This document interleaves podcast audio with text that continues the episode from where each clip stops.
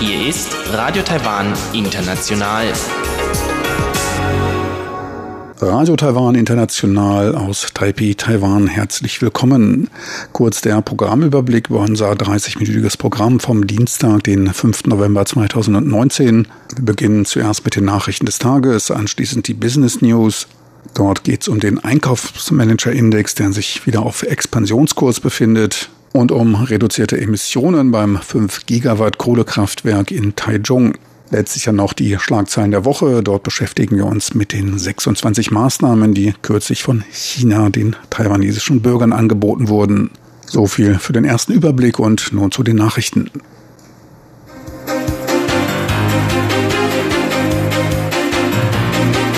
Hier ist Radio Taiwan International mit den Tagesnachrichten vom Dienstag, den 5. November 2019. Die Schlagzeilen. China 26 Maßnahmen sind Teil der Ein Land, zwei Systeme Formel. Justizminister kein Zeitschema bei der Vollstreckung der Todesstrafe. Und zweites taiwanisch-deutsches Hochschulforum in Taipei. Nun die Meldungen im Einzelnen.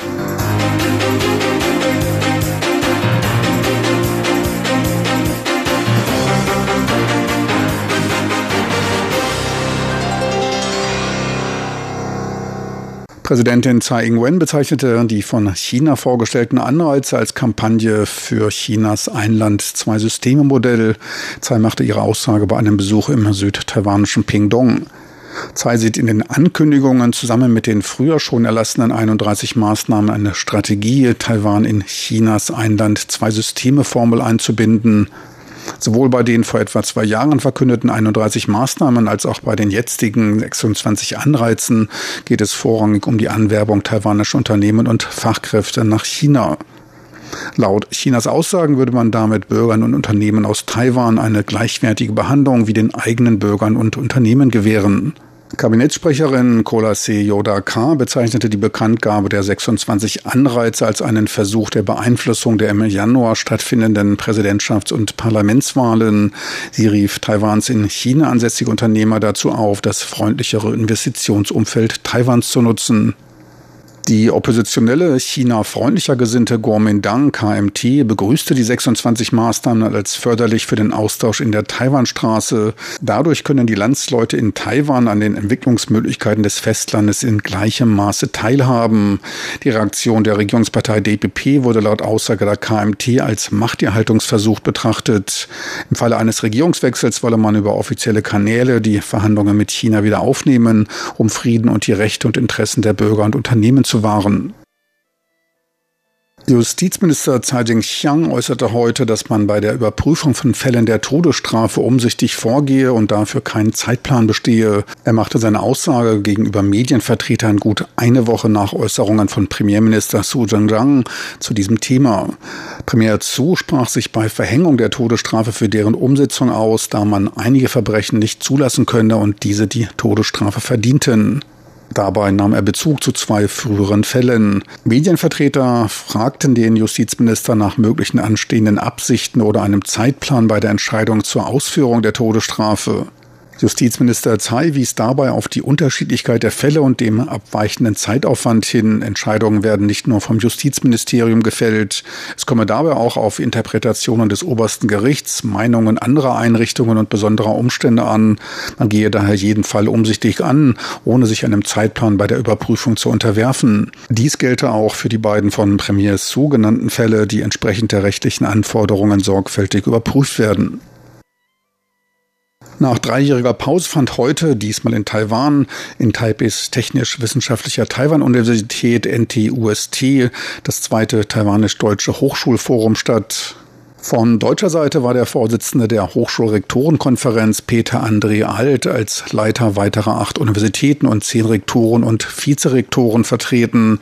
Sie wurden von Liu Mengqi, dem Vizeminister des Bildungsministeriums, begrüßt. Insgesamt 80 Personen nahmen an dem Treffen teil. Vizeminister Liu wies auf die zahlreichen zwischen beiden Seiten geschlossenen Abkommen und den intensiven akademischen Austausch hin. Im letzten Jahr studierten 1350 Studenten aus Deutschland an Taiwans Universitäten. Die Zahl der Studenten aus Taiwan, die in Deutschland studierten, stieg von 1500 im Studienjahr 2014-15 auf 2500 im letzten Studienjahr. Hauptthemen des Forums waren bilaterale Hochschulpolitik, die Unabhängigkeit der Universitäten und industriell-akademischer Erfahrungsaustausch.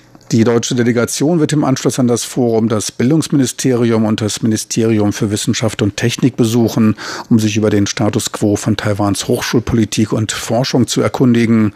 Ferner werden Austauschprogramme zwischen Lehreinrichtungen arrangiert. In Taipeh fand heute der erste Fachkräfteaustauschgipfel zwischen Taiwan und den USA statt. Fast 1000 Nachwuchskräfte und Vertreter aus Wirtschaft, Politik und Forschung waren auf dem vom amerikanischen Institut in Taiwan und dem von der Fachkräfteaustauschallianz TCA veranstalteten Treffen präsent. Ziel der Veranstaltung ist die Herausbildung eines Pools von international eng verknüpften und im digitalen Bereich versierten Fachkräften gleichgesinnter Partner, die sich im gegenseitigen Austausch befinden. Laut dem AIT-Vorsitzenden Brent Christensen soll damit Taiwans Erfolgsgeschichte im digitalen Zeitalter geschrieben, die Abwanderung von Fachkräften verhindert und Taiwans internationale Präsenz ausgeweitet werden. Die Eröffnungsrede hielt Unternehmerlegende Morris Jung, sich im Ruhestand befindlicher Gründer von TSMC. Er betonte die Bedeutung des Austauschs von Fachkräften, wies auf seinen 36 Jahre andauernden Werdegang in den USA hin. Nach Rückkehr nach Taiwan baute er TSMC auf, den mittlerweile weltgrößten Auftragshersteller für Halbleiter. Mehr als die Hälfte der hochrangigen Entscheidungsträger bei TSMC sammelten mehrjährige Erfahrungen im Ausland, so Morris Jung. Das Parlament hat in dritter Lesung Strafanhebungen für Angehörige des Militärs bei wiederholtem Fahren unter Alkoholeinfluss beschlossen, wenn dadurch Personen getötet oder schwer verletzt werden gegen innerhalb von fünf Jahren erneut unter Einfluss von Betäubungsmittelfahrenden, die einen Todesfall verursachen, wird eine Gefängnisstrafe von mindestens fünf Jahren bis lebenslänglich verhängt. Im Falle schwerer Verletzungen werden drei bis zehn Jahre Haft ausgesprochen. Des Weiteren wurde für die Verbreitung von das Militär betreffenden Gerüchten oder Falschmeldungen die Haftstrafe auf bis zu drei Jahren angehoben, beziehungsweise ist eine Geldstrafe von circa 10.000 US-Dollar zu entrichten. Darunter fällt auch die Weitergabe von Falschinformationen Dritter. Kleine Sensation bei den Obstbauern in Taidong. Ganz gegen ihre Erwartungen hat sich die Anpflanzung von recht launischen Honigmelonen auf dem sandigen Flussbett als ein Treffer ins Schwarze erwiesen. Reichlich geerntet werden können jetzt saftige, extra süße Cantaloupe-Melonen mit vollem Geschmack. Die Süße übertrifft Melonen aus herkömmlichen Anbau etwa 12 Grad. Dazu beigetragen hat auch das milde Wetter und das Ausbleiben von Taifunen. Man rechnet jetzt mit einer Rekordernte von etwa 14.000 Kilogramm. Auch bei der Kundschaft kommt der Geschmack gut an. Die sind viel saftiger und schmecken genauso wie die teuren Cantaloupe-Melonen Importe aus Südkorea. Zudem sind sie sehr süß, so eine Marktteilnehmerin. Dabei verschaffen die Melonen den Bauern nicht nur ein prall gefülltes Portemonnaie, gleichzeitig reduzieren sie den zu der Jahreszeit durch den Nordwestmonsun herangetragenen Anflug von Staub. Und nun zur Börse. Weiter aufwärts trieb es angesichts reichlich Liquidität den TAIEX. Er konnte heute um 87 Punkte bzw. 0,75 Prozent zulegen und die 11.600 Punkte Marke erklimmen. Bei 11.644 Punkten, dem Tageshoch, ging es aus dem Markt. Die Umsätze mit 5 Milliarden US-Dollar ebenfalls etwas höher als gewöhnlich.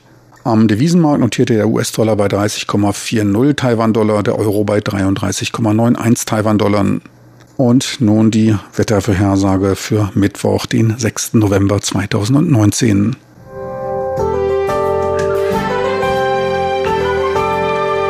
Das Wetter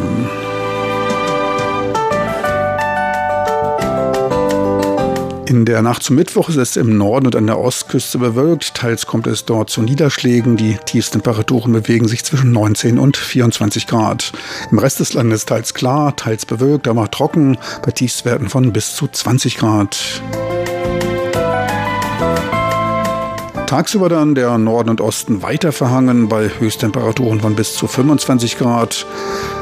Im Rest des Landes heiter bis wolkig bei 31 Grad im südlicheren Teil der Insel. Sie hörten die Tagesnachrichten vom Dienstag, den 5. November 2019.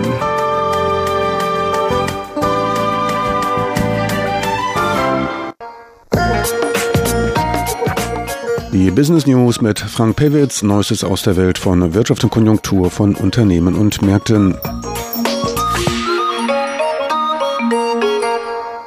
Herzlich willkommen bei den Business News. Am Mikrofon ist Frank Piewitz. Taiwans Produktionssektor nahm im Oktober wieder Fahrt auf und befindet sich erstmalig seit April wieder im Expansionsmodus, teilte das Wirtschaftsforschungsinstitut CIER mit. Grundlage der Aussage ist die Entwicklung des Einkaufsmanager-Index der Produktion des PMI. Vier der fünf den Gesamtindex abbildenden Subfaktoren entwickelten sich positiv.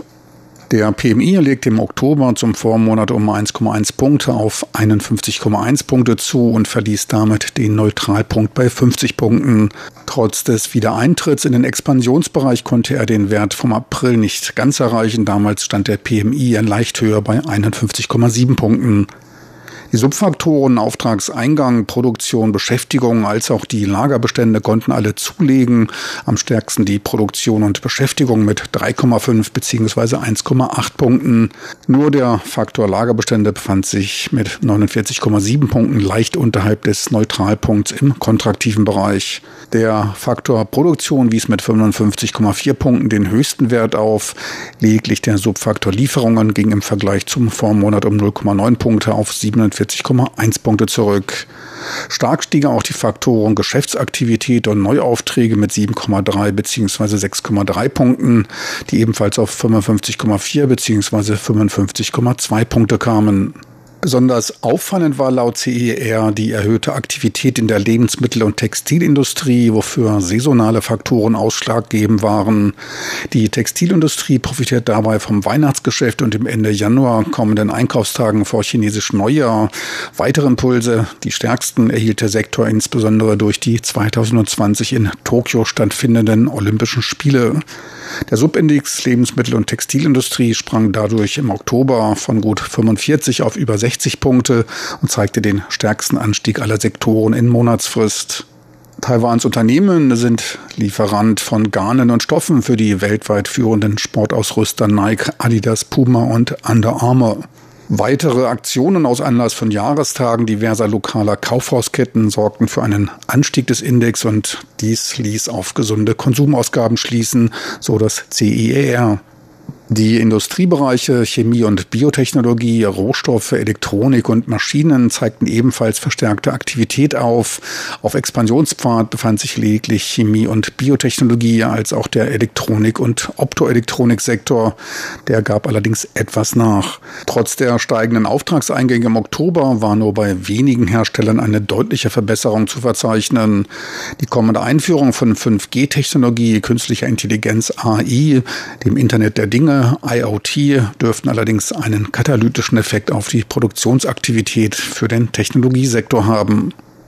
Zwar flaut der Einfluss des Handelsstreits zwischen China und den USA langsam ab, doch gibt man sich beim Ausblick für 2020 angesichts der globalen wirtschaftlichen Abkühlung weiter vorsichtig. Beim Subindex Wirtschaftsausblick für die nächsten sechs Monate befand man sich weiter mit 45,7 Punkten im pessimistischen Bereich unterhalb von 50 Punkten. Der Einkaufsmanager-Index für den nicht produzierenden Bereich NMI, also der Dienstleistungssektor, setzte seine Erholung weiter fort und stieg um 2,9 Punkte auf 53,9 Punkte. Er befand sich damit im achten Monat in Folge im Aufwärtstrend. Der Staatsversorger Taipower hat seine Stromproduktion in seinem Kohlekraftwerk in Taichung zurückgefahren, um die dortige Luftverschmutzung zu bekämpfen. Drei der zehn dort befindlichen Meiler wurden abgeschaltet, diverse andere wurden zurückgefahren. Die Anlage in Taichung ist mit fünf Gigawatt an Kapazität die größte Anlage in Taiwan und auch der größte Luftverschmutzer der Region. Taipower geht davon aus, dass damit die von der Stadt Taichung geforderte Begrenzung des Einsatzes von Kohle auf 16 Millionen Tonnen jährlich unterboten werden kann. Die Stilllegung bezeichnete man nur als kurzfristige Lösung. Langfristig sollen zwei zusätzliche Gaskraftwerke installiert werden. Diese werden 2024 ihren Betrieb aufnehmen und die Emissionen des Kraftwerks um 60 bis 70 Prozent verringern. Taichung war allerdings vom Energieverbrauch her in den letzten drei Jahren die energiehungrigste Stadt in Taiwan und wird es auch vorerst bleiben. Man rechnet wegen der zunehmenden Industrieansiedlung mit einem deutlichen Anstieg des Verbrauchs.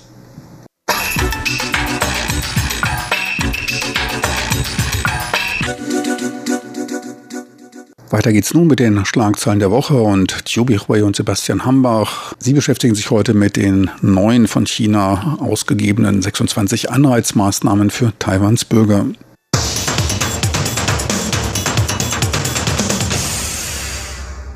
Herzlich willkommen, liebe Hörerinnen und Hörer, zu unserer Sendung Schlagzeilen der Woche. Am Mikrofon begrüßen Sie Sebastian Hambach und Chobi Hui. Am gestrigen Montag hat das Taiwan-Büro von China ein Paket mit 26 Maßnahmen bekannt gegeben und dieses Paket soll Bürgern und auch Unternehmen aus Taiwan gleiche Rechte einräumen wie auch chinesischen Unternehmen und Bürgern. So hieß es in dieser Ankündigung gestern. Und das heißt also, diese 26 Maßnahmen sind aufgeteilt. Jeweils 13 davon richten sich gezielt an Bürger aus Taiwan und 13 weitere an die Unternehmen. Und Ähnliche Maßnahmen hatte es auch schon einmal im vergangenen Jahr gegeben. Im März 2018 hatte Peking damals 31 Maßnahmen bekannt gegeben und auch mit einer ähnlichen Begründung. Also man wollte eben den Taiwanern oder auch den Unternehmen aus Taiwan in China etwa ähnliche oder gleiche Rechte einräumen wie auch den eigenen Staatsbürgern in China. Und in beiden Fällen hat man in China damals gesprochen von sogenannten Vorteilen oder Anreizen für die Taiwaner. Und in Taiwan hat man das etwas anders bewertet oder sogar sehr anders bewertet. Die Regierung zumindest hat zum Beispiel jetzt auch diese jüngsten Maßnahmen bezeichnet als einen weiteren Beweis dafür, dass China versucht, das Modell ein Land, zwei Systeme auf Taiwan anzuwenden, das ja von den meisten Taiwanern abgelehnt wird, vielen Umfragen zufolge. Und man hat diesen neuesten Schritt natürlich auch mit Blick auf die Präsidentschafts- und Parlamentswahlen im Januar kommenden Jahres als eine Einmischung in die Wahlen bezeichnet. Genau, und das war die Reaktion der DPP-Regierung in Taiwan auf die jetzt von China angebotene neue Begünstigungsmaßnahmen gegenüber der Taiwaner und Ziel von dieser Begünstigung oder diese Sondermaßnahmen ist natürlich, dass noch mehr Taiwaner anlocken, in China zu leben, zu arbeiten, zu studieren. Also diese Leute bekommen dann in Zukunft, wie gesagt, eine ähnliche bürgerliche Behandlung wie die Bürger in China. Und das ist eigentlich auch nicht Neues. Und Taiwans Regierung hat daher Peking vorgeworfen, wie gesagt, das Modell ein Land, zwei Systeme zu verwenden. Und man glaubt eigentlich auch, das ist ein Teil von der ganze Vorbereitungsarbeit auf dieses Ziel. Also Endziel für China ist natürlich, dass Taiwan und China friedlich verbinden könnten. Und zu diesem Ziel hat man unterschiedliche Maßnahmen zugegriffen. Und wie gesagt, vor einem Jahr gab es diese 31 Anreize und jetzt dann 26 Anreize. Und die Taiwaner könnten dadurch dann in China besser arbeiten oder günstiger arbeiten und leben so dass die dann besser in diese Gesellschaft in China eingliedern können. Und es gibt ja verschiedene Maßnahmen, aber überhaupt äh, hofft Peking wahrscheinlich, dass da Taiwaner noch länger dort bleiben und so. Vor allen Dingen bei diesen Maßnahmen, dann handelt es sich eigentlich nur um China selber. Also die haben diese Maßnahmen bekannt gegeben und nicht vorher mit äh, der PP-Regierung in Taiwan verhandeln oder mit irgendeiner Politiker in Taiwan darüber diskutiert. Die haben von sich aus sozusagen diese Vorteile bekannt gegeben und die Taiwaner können natürlich selber entscheiden, ob die diese Vorteile in Anspruch nehmen oder nicht. Und das liegt an den einzelnen Personen. Man kann hingehen, man kann auch in Taiwan bleiben, man kann dort arbeiten, kann auch in Taiwan bleiben und Taiwans Regierung kann natürlich nur ihre eigenen Bürger appelliert, in Taiwan zu bleiben. Aber wenn die Geschäftsleute oder Studenten doch weiterhin nach China gehen, dann kann Taiwans Regierung eigentlich auch nichts dagegen was unternehmen. Und das ist jetzt eigentlich das Problem hier in Taiwan. Man hat China zwar kritisiert, aber kann man hier in Taiwan eigentlich keine so wirksame Gegenmaßnahme hervorbringen? Ja, eine wirksame Gegenmaßnahme gibt es schon. Und zwar, wenn man sich zum Beispiel in Taiwan, also als Taiwaner entscheidet, eine Staatsbürgerschaft der Volksrepublik China tatsächlich anzunehmen. Oder jetzt zum Beispiel als ein Bestandteil dieser neuesten Maßnahmen, da wird unter anderem angeboten, dass sich Taiwaner bei Notfällen an chinesische Konsulate im Ausland wenden können, um sich helfen zu lassen, aber auch zum Beispiel um bestimmte Reisedokumente zu beantragen. Und dafür gibt es also zumindest für diesen Fall der Staatsbürgerschaft, da gibt es die Gegenmaßnahme, dass man dann automatisch als Taiwaner sein Wohnrecht für die Republik China, also für Taiwan, verliert. Und es wird auch sonst jetzt zum Beispiel vor diesen Reisedokumenten gewarnt, denn es könnte ja sein, dass man damit, je nachdem, wie das genau abläuft, je nachdem, was man dort beantragt, dass man dann auch Gefahr läuft, dass man vielleicht dann seine Staatsbürgerschaft hier in Taiwan verliert. Und das ist natürlich auch noch ein bisschen Spekulation. Man muss jetzt sehen, wie wird das überhaupt angenommen von den Taiwanern. Aber man kann auf jeden Fall schon mal sagen, wie du gerade auch getan hast, das ist also alles eine einseitige Ankündigung von China gewesen. Und das ist natürlich auch schon ein Grund, warum die Regierung in Taiwan sehr unglücklich ist. Denn es gab ja zum Beispiel unter der Vorgängerregierung von der Kuomintang von 2008 bis 2016 eigentlich immer eine rege Verhandlungsbasis zwischen Taiwan und China. Und damals haben ja auch diese verschiedenen Regierungsinstitutionen, also auch teilweise auf Regierungsebene miteinander verhandelt. Und Peking hat ja dann, als die DPP an die Macht kam, diesen Austausch auch einseitig eingestellt. Die DPP-Regierung in Taiwan ist ja auch, sagt sie zumindest immer, nicht gegen Verhandlungen mit China, aber diese Ankündigungen oder diese Aufforderungen bleiben ja von chinesischer Seite dann normalerweise unbeantwortet und stattdessen wendet China dann auch jetzt das Vorgehen an wie gestern. Also man verkündet einfach eine Reihe von Maßnahmen und sagt dann eben, das ist jetzt so und tatsächlich gelten auch diese neu verkündeten Maßnahmen schon ab gestern. Also die treten sozusagen mit dieser Ankündigung dann auch in Kraft. Und es wird natürlich jetzt auch dann etwas spekuliert, warum macht China überhaupt diese neuen Ankündigungen? Was hat das für einen Sinn und Zweck? Und die Regierung selbst sagt ja, also man sieht darin schon eine Einmischung in die Wahlen im kommenden Jahr und man versuche von Seiten Pekings die taiwanische Gesellschaft zu spalten, indem man also auf der einen Seite diese Vorteile einräumt für die Taiwaner, die möglicherweise in China arbeiten oder auch dort leben oder studieren möchten, aber auf der anderen Seite verletzt man damit natürlich auch die Befugnis die Taiwans Regierung über die Taiwaner hat. Also gerade mit diesem Angebot zum Beispiel von diesem mittlerweile schon viel diskutierten ersten Punkt, dieser möglichen Inanspruchnahme von Hilfe im Ausland. Das ist natürlich etwas, das macht man ja normalerweise als ein Land nicht gegenüber einem anderen Land, dass man also einfach den Bürgern sagt, so ihr könnt auch bei uns äh, vorstellig werden und äh, wir helfen euch dann in Notfallsituationen. Und das macht China natürlich deshalb, weil es ja auch diesen Anspruch hat, dass die Taiwaner Landsleute sind, also dass die eben auch zur Volksrepublik China gehören. Und das ist natürlich dann auch wiederum für die Anhänger der DPP oder überhaupt für die Menschen in Taiwan, die also eher für eine Unabhängigkeit von Taiwan oder Loslösung zumindest von der Volksrepublik China sind, dann ein Dorn im Auge. Und insofern redet also die Regierung hier von einer Spaltung der taiwanischen Gesellschaft, die damit erreicht werden soll. Und es ist natürlich auch immer in diesem Kontext zu sehen, dass Taiwan ja auf der einen Seite auch militärisch noch bedroht wird von China. Also in der Vergangenheit haben wir auch öfter gesprochen über diese Militärmanöver, die um Taiwan herum stattfinden. Auch erst in diesem Jahr gab es ja zum Beispiel diesen Zwischenfall, dass Militärjets aus China über die Mittellinie der Taiwanstraße geflogen sind. Und das heißt also, China wendet immer dieses Prinzip Zuckerbrot und Peitsche an und jetzt diese Maßnahmen, das ist dann eben dieses vermeintliche Zuckerbrot, aber diese militärischen Drohungen oder auch teilweise, was dann die politischen Führer in China tatsächlich zu Taiwan sagen, das klingt dann eben meistens weniger entgegenkommend, sondern ist dann eher mit auch etwas Zwang immer wieder verbunden. Also, dass man eben auch diese Militärgewalt dann nicht ausschließt.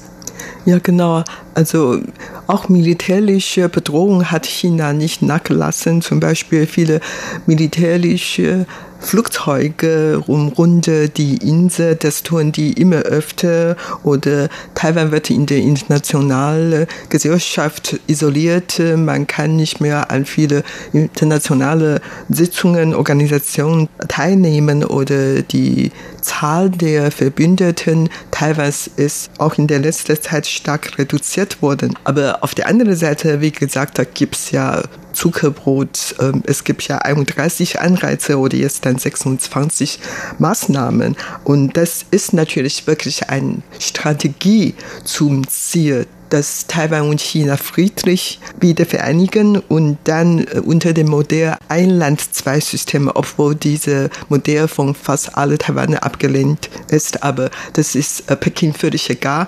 Die haben eine Strategie und dann wird dann Schritt für Schritt alles weitergetan.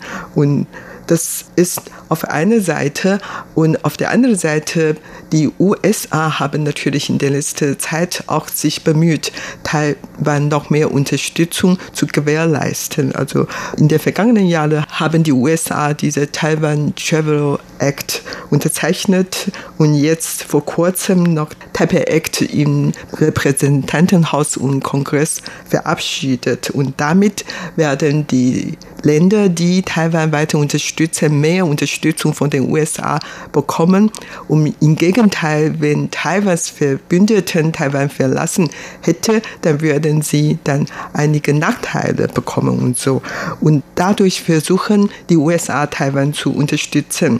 Das merkt man schon, dass ähm, sowohl China als die USA versuchen, Taiwan auf ihre Seite zu ziehen, obwohl jetzt ganz klar ist, dass die DPP-Regierung gerne auf der Seite der USA ist. Aber um ehrlich gesagt, Taiwan als ein kleines Land zwischen zwei Großmächten, dann äh, es ist natürlich sehr schwierig, egal für die DPP-Regierung oder vielleicht in Zukunft für die Kuomintang-Regierung schwer, sich zu verhalten. Und das ist jetzt dieser Zeitpunkt und wie gesagt, es gibt ja so viele Anreize und so viele Herausforderungen. Und wie sich Taiwan weiterentscheiden, das ist natürlich eine große Herausforderung. Auf jeden Fall war die erste Reaktion gestern von Regierungsseite, wie schon gesagt, eher negativ. Der Außenminister Joseph Wu hat ja auch, wie er das öfter in der letzten Zeit schon getan hat, über Twitter, über diesen Kurznachrichtendienst dann auch seine Meinung geäußert und dort ist er ja mittlerweile bekannt dafür, dass er seine Meinung auf eine sehr polemische Art auch vorträgt. Und zum Beispiel hatte er dann jetzt in Bezug auf diese neuen 26 Maßnahmen in Kurzzeichen, also wie sie auch in China verwendet werden, dann eine Nachricht geschrieben auf dem offiziellen Twitter-Konto des Außenministeriums in Taiwan und hatte dann gesagt, dass es ja jetzt schon sehr viele Maßnahmen seien erstmal, also erstmal diese 31 von dem letzten Jahr und dann noch 26 neue Maßnahmen, aber eben alle diese Maßnahmen seien eigentlich für die Taiwaner nicht zu gebrauchen und er hat dann China eben auch wieder auf diese polemische Art dazu aufgerufen, doch seinen eigenen Bürgern stattdessen mehr Freiheiten einzuräumen. Also wie gesagt, das ist auf der einen Seite so diese Art, wie er in den letzten Jahren immer wieder sich auf Entwicklungen in den China-Beziehungen geäußert hat. Aber auch ansonsten konnte man von einigen Warnungen hören, also zum Beispiel die Vertreter aus Taiwans Tourismusgewerbe, die haben zum Beispiel auch davor gewarnt, dass man diese möglichen Ersatzreisepässe, die also zeitlich begrenzt von China dann in Notfällen den Taiwanern jetzt auch zur Verfügung gestellt werden, dass man diese eigentlich als Taiwaner vielleicht doch lieber nicht benutzen sollte. Oder sie haben gesagt, also wenn man damit reist, dann hat man zum Beispiel auch nicht so viele Auswahlmöglichkeiten in Länder visumfrei einzureisen, wie das eben mit dem taiwanischen Reisepass möglich ist. Aber wie gesagt, man warnt eben auch davor, dass man möglicherweise die Gefahr läuft, seinen Anspruch auf die eigene taiwanische oder Republik China Staatsbürgerschaft zu verlieren. Und die oppositionelle Kuomintang in Taiwan hat auch darauf reagiert. Die müssen natürlich auch darauf reagieren. Allerdings mit Vorbehalt und sehr vorsichtig. Die haben nur begrüßt, wenn das tatsächlich Vorteile bringen, dann werden sie diese Maßnahme begrüßen. Allerdings Taiwans Souveränität soll nicht dadurch verletzt werden.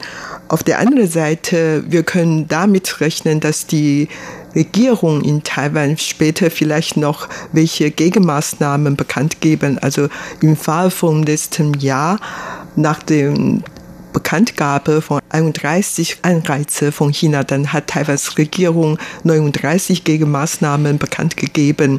Und daher das schließt nicht aus, dass Taiwan weitere Gegenmaßnahmen bekannt geben und China natürlich kann weitere sogenannte Anreize für Taiwans Bürger bekannt geben. Und die Auseinandersetzung zwischen Taiwan und China wird wahrscheinlich dann weiter fortsetzen.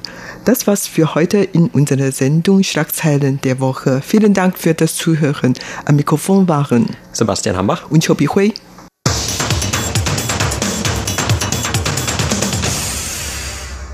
Meine lieben Zuhörer, unser Programm vom Dienstag, den 5. November 2019, neigt sich dem Ende zu. Ich möchte noch darauf hinweisen, dass dieses Programm als auch andere auch online abrufbar sind. Einfach Ihren Browser de.rti.org.tv eintippen. So viel für heute. Ich hoffe, Sie bald wieder begrüßen zu können. Besten Dank fürs Interesse. Tschüss und auf Wiedersehen. Bis zum nächsten Mal.